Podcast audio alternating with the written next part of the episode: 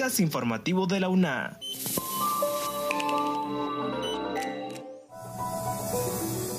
Bienvenidos a este espacio de divulgación de la Universidad Nacional Autónoma de Honduras. Les saluda Jessy Arita. En esta edición, la Dirección de Vinculación Universidad-Sociedad desarrolló un ciclo de entrevistas sobre el compromiso social de las universidades públicas. Conozca la labor del consultorio jurídico gratuito, que realiza un importante trabajo en materia de mediación familiar para una cultura de paz. Por otro lado, la UNA, a través de la Facultad de Ciencias Espaciales y la Asociación GOL Internacional Honduras, firmaron un convenio específico de colaboración en pro del ordenamiento territorial y planificación urbana. En cuanto a centros regionales, expertas del Centro Universitario Regional del Litoral Atlántico expusieron sobre la importancia de invertir en investigación científica y los logros que se han efectuado desde ese centro regional. Pero antes, Kaylin Espinosa informa que jóvenes de la UNA colaboraron con el Programa de las Naciones Unidas para el desarrollo en la ejecución del Informe de Desarrollo Humano.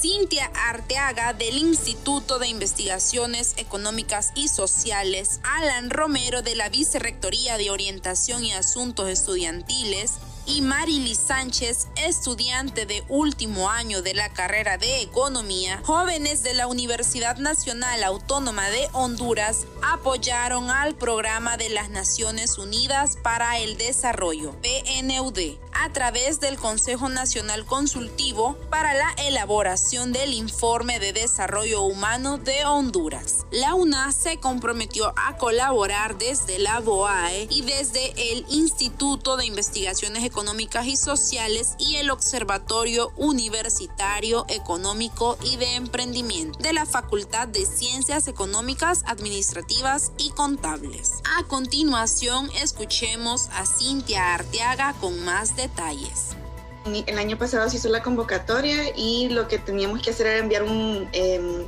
bueno, reunir ciertos requisitos, ser joven, no mayor de 33 años, representar alguna organización del país y se envió un ensayo académico. Y algo interesante es que eh, de la universidad estamos nosotros tres, también está Ana Herrera, de, siempre del instituto, y de una u otra manera en el Consejo Nacional Consultivo hemos dividido, por así decirlo, la participación de los jóvenes dentro del Consejo Nacional, donde están otras, em, por así decirlo, personalidades del país. Como siguiente punto, Daisy Castillo con los detalles sobre la labor en mediación familiar que realiza el consultorio jurídico gratuito de la Facultad de Ciencias Jurídicas, que brinda asesoría y asistencia legal gratuita a la ciudadanía en general. En una nueva edición del programa de entrevistas Café Presencia, el abogado Víctor Valladares, asesor y coordinador del Centro de Conciliación del Consultorio Jurídico Gratuito de la Facultad de Ciencias Jurídicas de la Universidad Nacional Autónoma de Honduras, en el marco de su participación en el segundo ciclo de formación inicial en mediación familiar, resaltó la importancia de la mediación familiar para la resolución de conflictos en el país en pro de una cultura de paz y la labor que se ha realizado desde el consultorio jurídico gratuito en esta materia. Es de señalar que esta actividad se llevó a cabo en una modalidad virtual a través del programa de formación inicial en mediación familiar en el marco del proyecto de cooperación bilateral Sur-Sur entre la República de Chile y la República de Honduras, impartida a través del Ministerio de Justicia y Derechos Humanos del Gobierno de Chile y la Secretaría de Gobernación y Justicia en la Dirección de Solución Extrajudicial de Conflictos y en un trabajo coordinado con la Dirección del Consultorio Jurídico Gratuito de la Facultad de Ciencias Jurídicas. A continuación, el abogado Víctor Valladares. Para toda la ciudadanía en general, eh, pues vamos a seguir apostando, eh, seguir trabajando con las buenas prácticas que nos han llevado hoy en día a tener el reconocimiento de la ciudadanía por otro lado, Valladares compartió sobre su participación, pues lograron fortalecer los conocimientos y capacidades en los procesos de gestión de los conflictos dirigidos por los participantes y sus respectivas instituciones operadoras de mecanismos alternativos de solución de conflictos, en este caso en particular, sobre los procesos de mediación y conciliación familiar. Continuando con las noticias, Esdras Díaz amplía sobre el debate de expertos en el 12 Congreso Latinoamericano de Investigación para la Paz, en el cual determinaron que en América Latina se debe encontrar el óptimo social, donde todo y todos estén considerados. En el marco del decimosegundo Congreso Latinoamericano de Investigación para la Paz, abogados de Bolivia y Argentina debatieron sobre la geografía de conflictos en tiempos turbulentos, destacando que el continente americano tiene dos características particulares, una inestabilidad estable y una ingobernabilidad gobernable. Así lo sostiene el expositor y académico boliviano César Rojas. En ese sentido, señaló que no es la comunicación la que está predominando en la resolución de los conflictos, sino las crisis resolutivas con imposiciones unilaterales, lo que está dejando un fenómeno de polarización que a criterio de Rojas es muy preocupante. Cuando los conflictos de alta tensión se resuelven de manera crítica, van generando una huella del propio conflicto, y estas situaciones de polarización en muchas de nuestras sociedades se agrietan entre dos polos, haciendo cada vez más difícil comunicarse,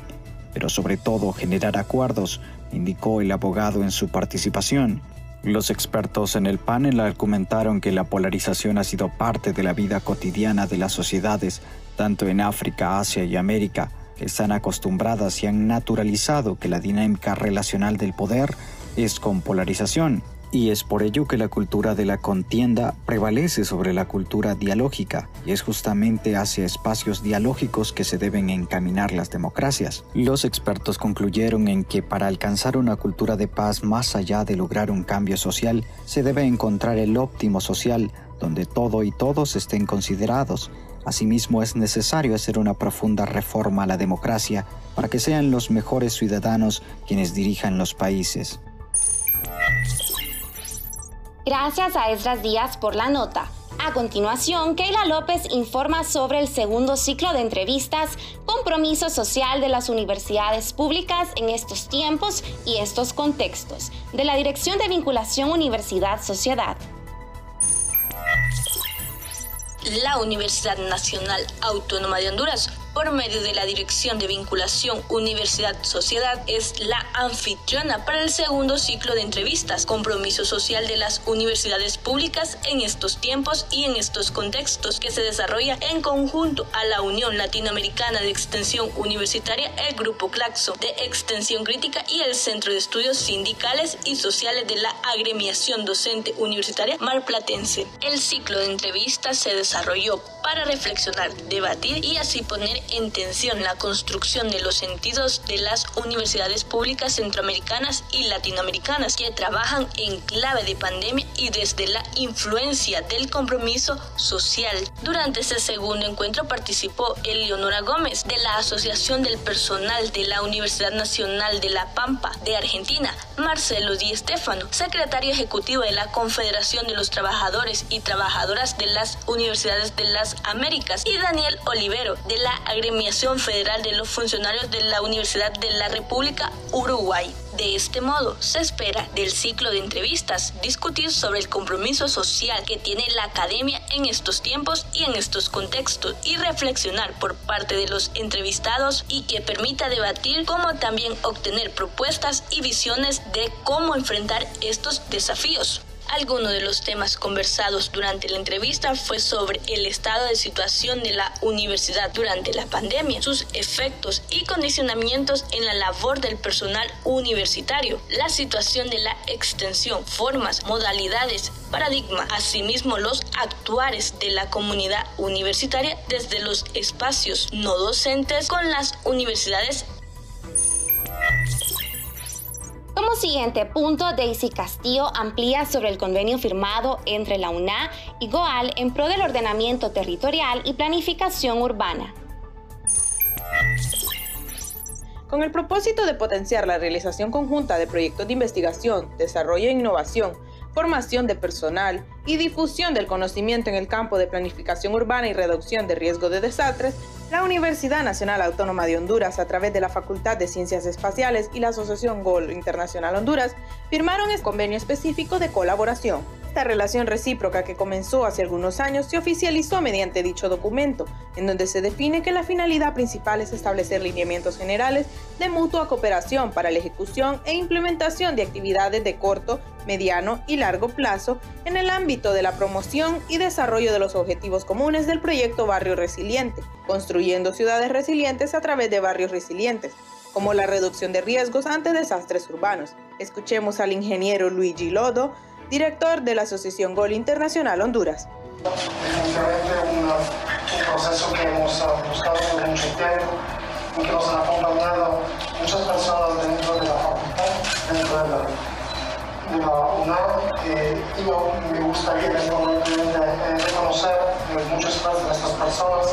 Ambas instituciones coinciden que la educación es uno de los principales caminos hacia una sociedad más justa, equitativa e incluyente y comparten la visión de brindar educación superior de calidad como elemento esencial del desarrollo social y económico del país. Como último punto, Esdras Díaz informa que el Centro Universitario Regional del Litoral Atlántico, CURLA, ha obtenido diversos logros en materia de investigación en rambután, caléndula y bosques de mangle.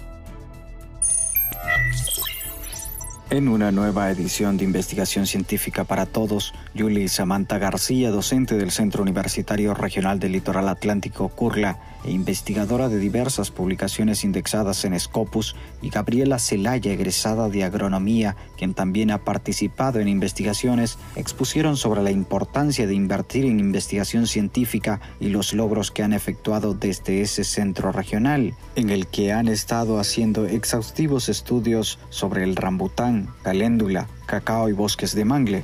Eh, creo que no podría reunirlos en este espacio tan corto ni podría nombrar a todos mis compañeros que, que han eh, contribuido arduamente para todos esos logros que se han tenido, pero dentro de ellos eh, retomamos algunos. Por ejemplo, en camote, en camote biofortificado han habido estudios determinando variedades con potencial in situ, o sea, determinándolas hasta aquí, y eh, ayudando con esto eh, en la seguridad alimentaria. Este importante centro universitario ubicado en el Caribe hondureño desarrolla actualmente la educación superior de excelencia en los ámbitos de producción y acción científica en las áreas agroforestales, biológicas, ambientales, marino-costeras, de turismo, econoadministrativas y de la salud, todo ello enmarcado en el pensamiento crítico, siendo líderes en investigación y vinculación con la sociedad. Con ello pretenden transformar la realidad nacional e internacional